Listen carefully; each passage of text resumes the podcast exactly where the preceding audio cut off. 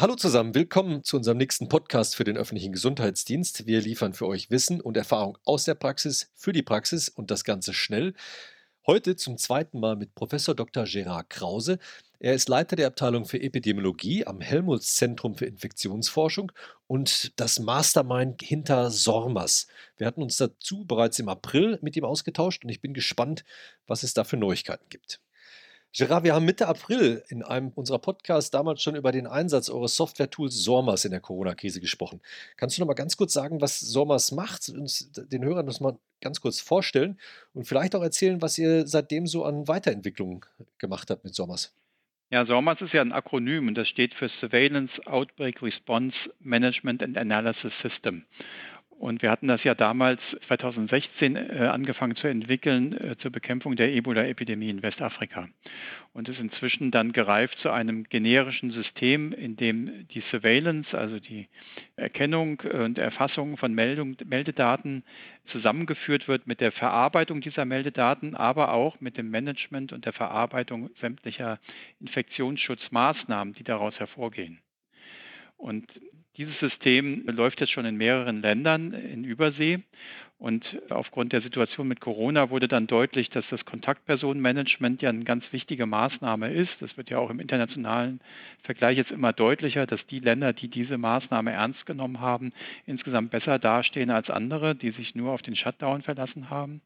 Und dass diese Prozesse aber sehr personalintensiv sind und sehr aufwendig sind und viel Dokumentation erfordern.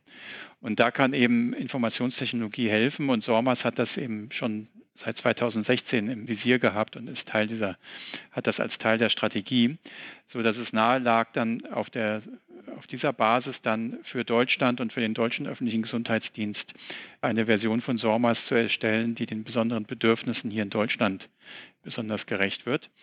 Wir haben deswegen damals einige Gesundheitsämter eingeladen oder haben ihnen angeboten, SORMAS zu installieren in der Version, wie es, damals zur Verfügung stand und stehen seitdem mit denen im Kontakt und verbessern das System oder passen das System fortlaufend an.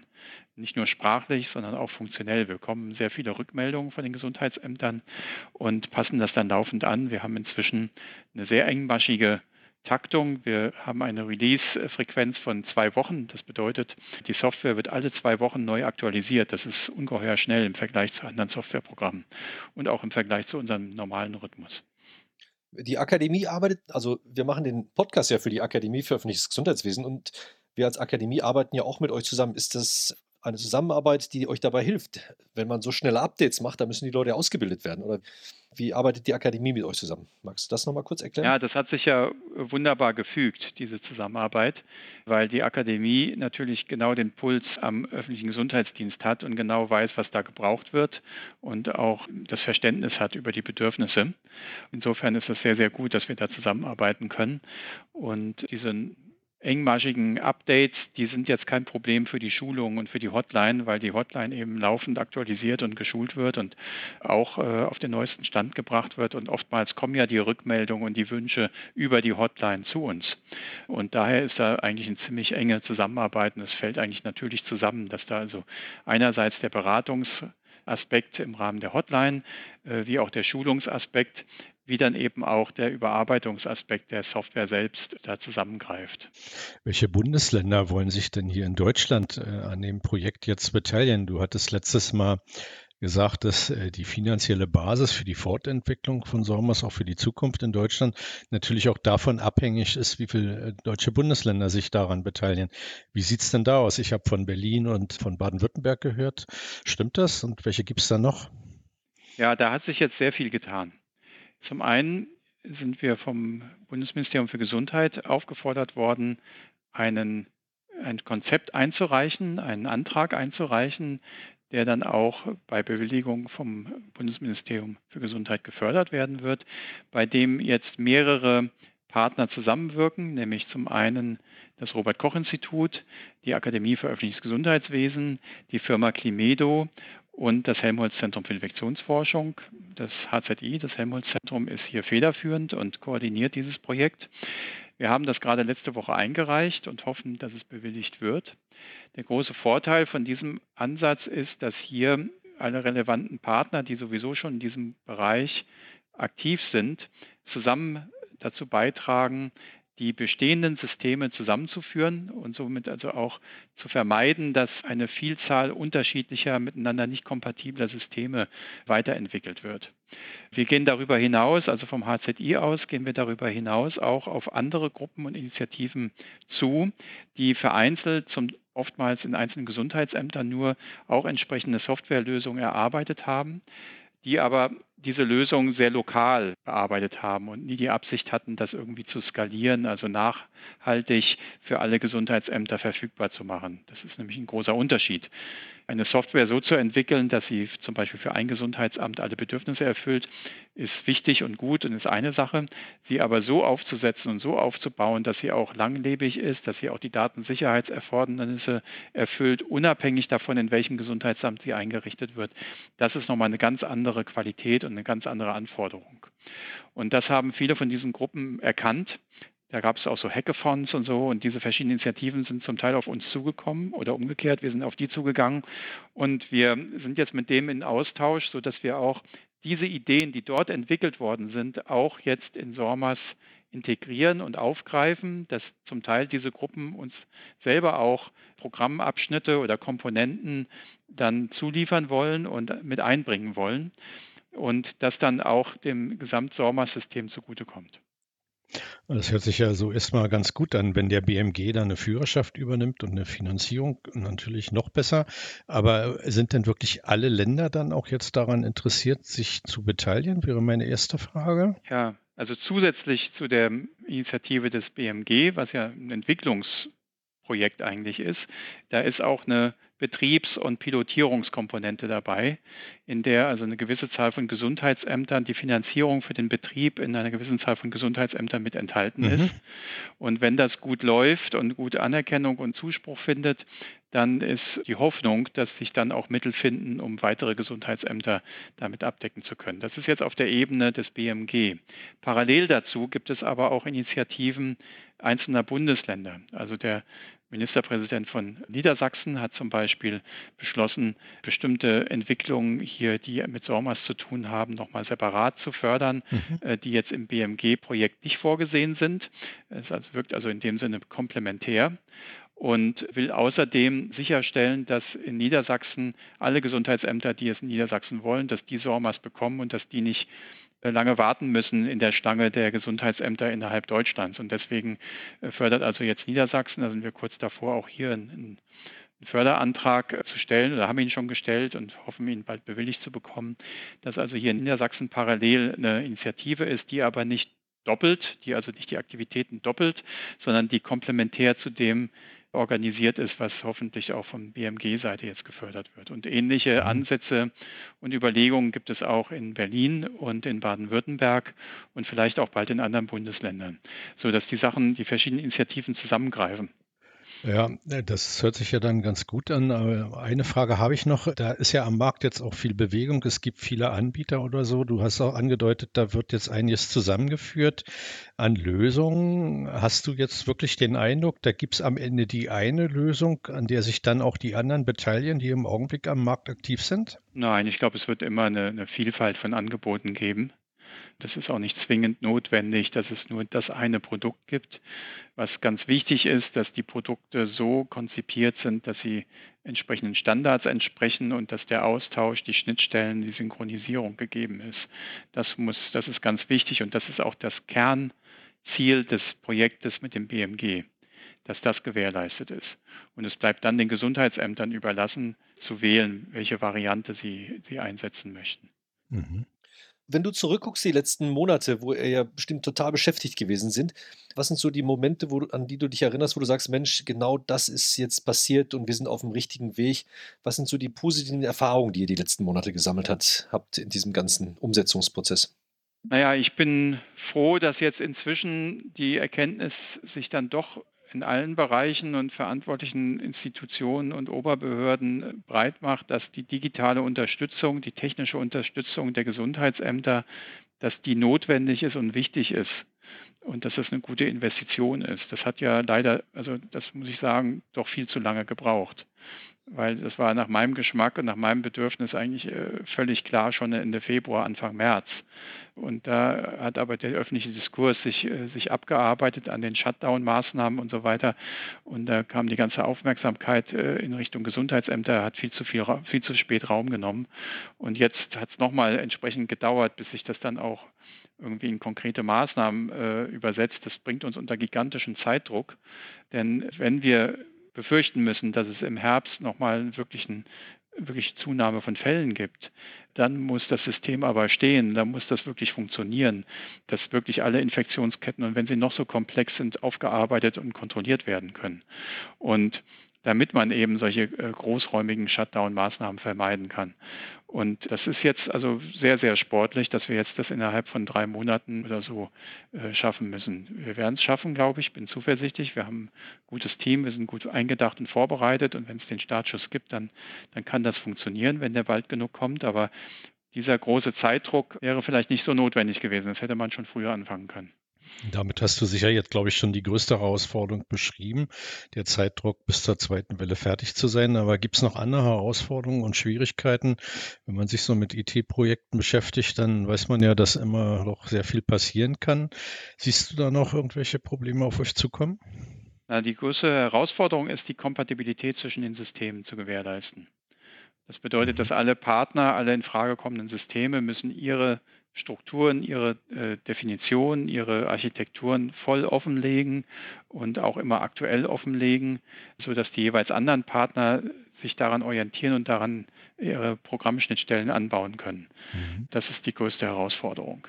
Und das bedeutet für alle Beteiligten sehr professionelles und, und, und schnelles Arbeiten. Hast du den Eindruck, dass die Vorgaben, die ihr da bekommt, was, was die einzelnen oder die unterschied einzelnen unterschiedlichen Produkte äh, leisten müssen, dass das alles läuft oder ist da noch viel Koordinationsarbeit zu machen?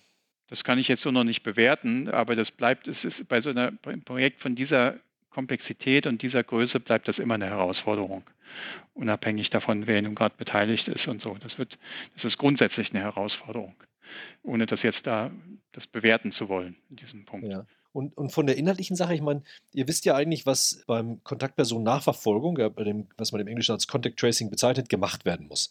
Hast du den Eindruck, dass ihr und auch die anderen Projekte so aufgestellt sind, dass man das jetzt unter Kontrolle hat und einfach digitalisieren kann? Oder wo, wo siehst du da noch so äh, Komplexitäten oder Herausforderungen? Ja, da bin ich zuversichtlich, dass wir wissen, äh, wir, wir, tun das ja schon länger. Wir machen das ja nicht erst seit Covid und von daher haben wir da schon jahrelang Erfahrung im praktischen Umgang.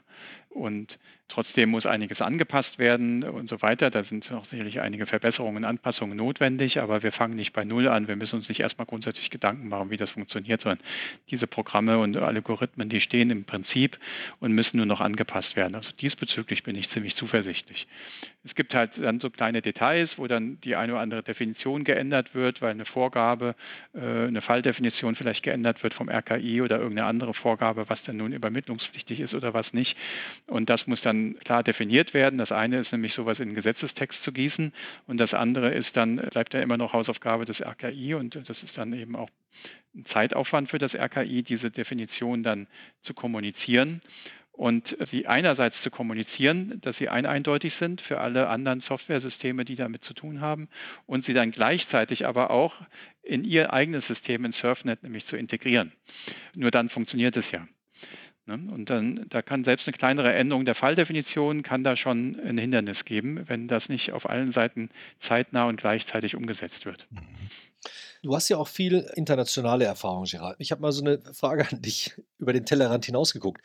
Warum haben wir das in Deutschland so gut hingekriegt und in dem, sag ich mal, im Mutterland der Public Health in England oder USA, warum können die das nicht so gut oder warum haben die so Schwierigkeiten, Kontaktpersonen-Nachverfolgung umzusetzen? Weil das ist ja eigentlich, sagen wir nicht, ist ja eigentlich Brot- und Buttergeschäft, was äh, jemand, der im öffentlichen Gesundheitsdienst arbeitet, jeden Tag leisten können müsste. Warum, wo sind die Schwierigkeiten? Und könnte man nicht, Sommers, du hast es jetzt von Westafrika nach Deutschland gebracht, könnte man das nicht auch in die USA und nach England weiter durchreichen? Also können die nicht auch diese Systeme direkt nutzen? Ja, natürlich. Wir haben auch, also Sommers wird zum Beispiel schon äh, zumindest mal in einem größeren Krankenhaus in den USA benutzt. Äh, die haben sich das einfach runterladen, für sich installiert. Es gibt weitere Länder, die das bei sich einsetzen. Frankreich setzt es jetzt bei sich ein. Die Schweiz setzt es bei ihren, äh, fast ihren, allen ihren Kantonen ein. Also das passiert ja bereits. Ich bin noch nicht ganz sicher. Also ich glaube, da fehlt uns noch ein bisschen wirklich die, die, die wirklich harte Evidenz, dass der Unterschied im Ausgang der Epidemie oder im Verlauf der Pandemie, dass der wirklich darin liegt, wie gut die öffentlichen Gesundheitsdienste in den jeweiligen Ländern Contact Tracing gemacht haben oder nicht. Das ist eine sehr, sehr wichtige Fragestellung. Aber ich wäre da vorsichtig, ob das wirklich so in, zu assoziieren ist. Das werden wir später vielleicht nochmal aufarbeiten können. Es spielen sicherlich noch andere, andere Faktoren eine Rolle. Ich glaube, ein Faktor, der einfach unterschätzt wird insgesamt, ist die, die Gerechtigkeit und die Verfügbarkeit, also die Zugänglichkeit und die Leistungsfähigkeit des allgemeinen Gesundheitsversorgungssystems. Die steht bei diesen ganzen Pandemieplänen nämlich nie wirklich drin und hat mit dem öffentlichen Gesundheitsdienst als solchem ja primär erstmal gar nichts zu tun. Und möglicherweise. Also du meinst so, dass, dass man in Deutschland sich krank schreiben lassen kann, zu Hause bleiben kann und trotzdem nicht direkt finanziell bankrott ist und wenn man möchte, auch oder, ins Krankenhaus gehen kann, behandelt wird. Ne? Ja, oder dass man, wenn man krank ist, unabhängig von der, von der Art der Krankenkasse, die man hat, die gleiche hochwertige Versorgung bekommt. Dass eben nicht eine Frage des Geldes ist, ob man so und so viele Tage beatmet wird oder nicht. Und das sind Faktoren, die sicherlich eine Rolle spielen, also auch die Leistungsfähigkeit überhaupt, wie viele Beatmungsplätze gibt es überhaupt und so weiter und so fort. Also das spielt, glaube ich, eine große Rolle auch. Aber auch das muss man erst nochmal auswerten. Das ist einfach erstmal im Moment nur eine Hypothese von mir, die, die mitnichten belegt ist. Mhm. Ich würde gerne nochmal zum Thema Digitalisierung zurückkommen. Das ist ja im Augenblick in aller Munde und gerade auch im Beschluss des Koalitionsausschusses von Anfang Juni 2020 wird von einer Musterausstattung für Digitales gesprochen, in der gemeinsame Standards zur Sicherstellung einer übergreifenden Kommunikation vereinbart werden sollen. Das sind ja so Worte, die so dahingeschrieben werden. Da steht dann auch noch drin, auch sollen zur Beschleunigung und Vereinfachung von Meldeverfahren bei Infektionsgeschehen die Verfahren modernisiert und überprüft werden. Da ist ja jetzt, sind ja eure Aktivitäten natürlich Teil davon, aber das ist ja wahrscheinlich nicht alles. Wie ist denn deine Einschätzung zu diesem ja relativ abstrakten Ergebnis? Was muss denn im Bereich Digitalisierung im ÖGD eigentlich noch, noch mehr passieren? Ja, also sicherlich müssen die Zuständigkeitsrollen, die es gibt und die gesetzlich verankert sind, unter Beachtung dieser Zuständigkeiten müssen Verfahren geschaffen werden, mit neuen Technologien. Und da haben wir ja ein Konzept vom HZI aus entwickelt, das genau das kann, dass es dann ermöglicht, trotz der Subsidiarität der Zuständigkeit die Kommunikation reibungslos und ohne großen unnötigen Zeitverlust zu gewährleisten bei solchen gemeinschaftlichen Bearbeitungen. Also das ist ja fast schon eine Plattitüde, dass Infektionen eben keine Grenzen kennen und so darf eben auch der Infektionsschutz keine Grenzen kennen. Und dazu kann man trotz föderalen Strukturen und trotz subsidiärer Zuständigkeiten durchaus auch Verfahren finden, gerade auch mit, der, mit den digitalen Technologien, die sich jetzt bieten. Und da haben wir ja ein Konzept, das wir anbieten, dass wir, dass wir damit auch zeigen können und zeigen werden, denke ich, dass es funktioniert. Mhm. Du kennst ja noch das Geschehen des EHEC-Ausbruchs vor fast zehn Jahren. Heute hat man den Eindruck, man, man kämpft immer noch mit ähnlichen Problemen bei den Meldeverfahren. Ne? Was sind so die konkreten Schritte, wo du sagen würdest, das muss jetzt endlich mal angepackt werden und umgesetzt werden? Also Sommer ist sicherlich ein, ein Projekt, aber sind da noch andere Schritte, die gemacht werden müssen konkret? Naja, einiges ist ja jetzt passiert schon. Also wir haben ja zunächst mal die Übermittlungsfristen sind unmittelbar verkürzt worden nach EHEC. Dann hat das Robert Koch Institut ja jetzt gerade zum Greifen nahe jetzt dann doch die digitale Meldung für die Labore ermöglicht im Rahmen von DEMIS. Äh, das ist ja auch eine, wenn das erstmal raumgreifend wirkt und die Labore erstmal da die Schnittstellen für ihre Systeme entwickeln und das an, anpassen, dann wird es ja einen Riesendurchbruch geben. Also das ist ja ein riesiger Gewinn, wenn das erstmal funktioniert. Also das wird einen großen Unterschied machen. Jetzt äh, der, dieser Punkt, den ich gerade eben ansprach, die äh, Landkreis- und Bundeslandgrenzen übergreifende Bearbeitung von Infektionsketten, das ist die nächste große Herausforderung. Wir haben das ja gerade gesehen bei diesen Ausbrüchen, die mit der Fleischindustrie zusammenhängen, die eben nicht vor irgendwelchen Landkreisen, Bundeslandgrenzen Halt machen, wo der Wechsel zwischen Personal munter über die Landkreisgrenzen hinweggeht und entsprechend auch die Erfassung, die Dokumentation, die Kontrolle über die Landkreisgrenzen hinweggehen muss bei Beachtung der jeweiligen Zuständigkeiten. Und da bieten wir ein Konzept an mit SORMAS. Andere Bereiche, die da noch eine Rolle spielen werden, ist die digitale Meldung von den Gesundheitsversorgern, also die sogenannte Arztmeldepflicht, dass also in Zukunft Krankenhäuser und Arztpraxen ebenso reibungslos digital melden können und dass da die Arbeitsprozesse verschlankt werden. Das äh, wird hoffentlich dann auch bald kommen und das würde auch nochmal eine Erleichterung bringen. Das sind also mehrere Sachen in, in Bewegung. Mhm.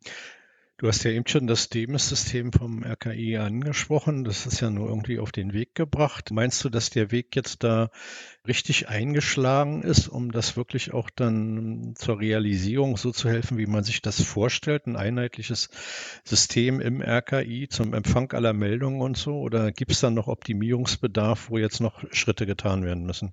Naja, bevor ich das System jetzt nicht praktisch äh, sehen konnte, kann ich noch keinen Optimierungsbedarf anmelden. Das wäre jetzt ein bisschen zu früh. Also ich denke, man muss jetzt erstmal gucken, wie das anläuft und wie das angenommen wird mit der digitalen Labormeldung. Das ist ja nur der erste Schritt. Einen wichtigen Bereich abdeckt. Äh, da sind eben noch andere Bereiche, die dann kommen. Da wird man sehen, wie schnell die sich entwickeln, wie schnell die verfügbar sind und wie gut die sich dann in der Praxis erweisen. Da kann ich jetzt noch nicht dazu was sagen. Mhm. Aber sind die, die Schnittstellen generell zwischen den verschiedenen Systemen, also die sozusagen von den öffentlichen Einrichtungen und auch von anderen Anbietern gemacht werden, sind die das große Problem noch? Ist das sozusagen die große technische Herausforderung? Das wird sich jetzt erweisen. Also gerade im Rahmen unseres Projektes jetzt wird sich erweisen, ob das die Herausforderung ist oder nicht. Es gibt da zwei Aspekte zu beachten. Das eine ist, dass man sich auf einen Standard verständigen muss, der einheitlich ist, der möglichst auch internationalen Standards entspricht. Also SORMAS zum Beispiel befolgt ja den internationalen FIRE-Standard. Surfnet wechselt gerade dahin um. Das muss aber noch vollzogen werden. Das vereinfacht dann schon mal sehr vieles, wenn sich alle auf einen Standard verständigen. Dann ist es so, dass wenn Änderungen vollzogen werden, also wenn das RKI zum Beispiel neue Definitionen einfordert, dass dann die verschiedenen anderen Anbieter sehr schnell klare Vorgaben kriegen, was sie anpassen müssen und dass sie dann in der gleichen Zeit, in der Surfnet das umsetzt, das auch für sich umsetzen können. Das ist gar nicht ganz so banal, denn diese Arbeiten müssen ja bezahlt werden. Äh, das heißt, die Kunden, die die jeweiligen Softwareprogramme verwenden, müssen ja diese Anpassung in Auftrag geben und beziehungsweise die Firmen müssen das umsetzen und müssen das irgendwie auch bezahlt kriegen. Und das ähm, ist gar nicht so ganz ohne. Und je nachdem, wie das Programm gestrickt ist und wie das von der Architektur aufgesetzt ist, ist das mit mehr oder mit weniger Aufwand verbunden, diese Änderungen voll zu, zu vollziehen. Das haben wir aber schon immer gehabt, dieses Problem. Diese Herausforderung gab es schon seit 2000 mit Einführung der digitalen Meldung oder Übermittlung jetzt aus den, aus den Tiefen der Technik in den realen Alltag des Gesundheitsamtes. Du stehst hinter einer jungen Kollegin, die das erste Mal vor Sommers am Computer sitzt und damit arbeiten soll. Was ist dein Ratschlag an sie? Ich würde dir erstmal raten, auf unserer, auf unserer Spielversion, auf unserer Versuchsversion, die wir ja öffentlich verfügbar haben, erstmal sich da reinzubegeben und damit rumzuspielen. Da kann man ja keinen Schaden anrichten, da sind ja alles nur fiktive Daten und sich da durchzuklickern und sich zum Beispiel das Dashboard anzugucken.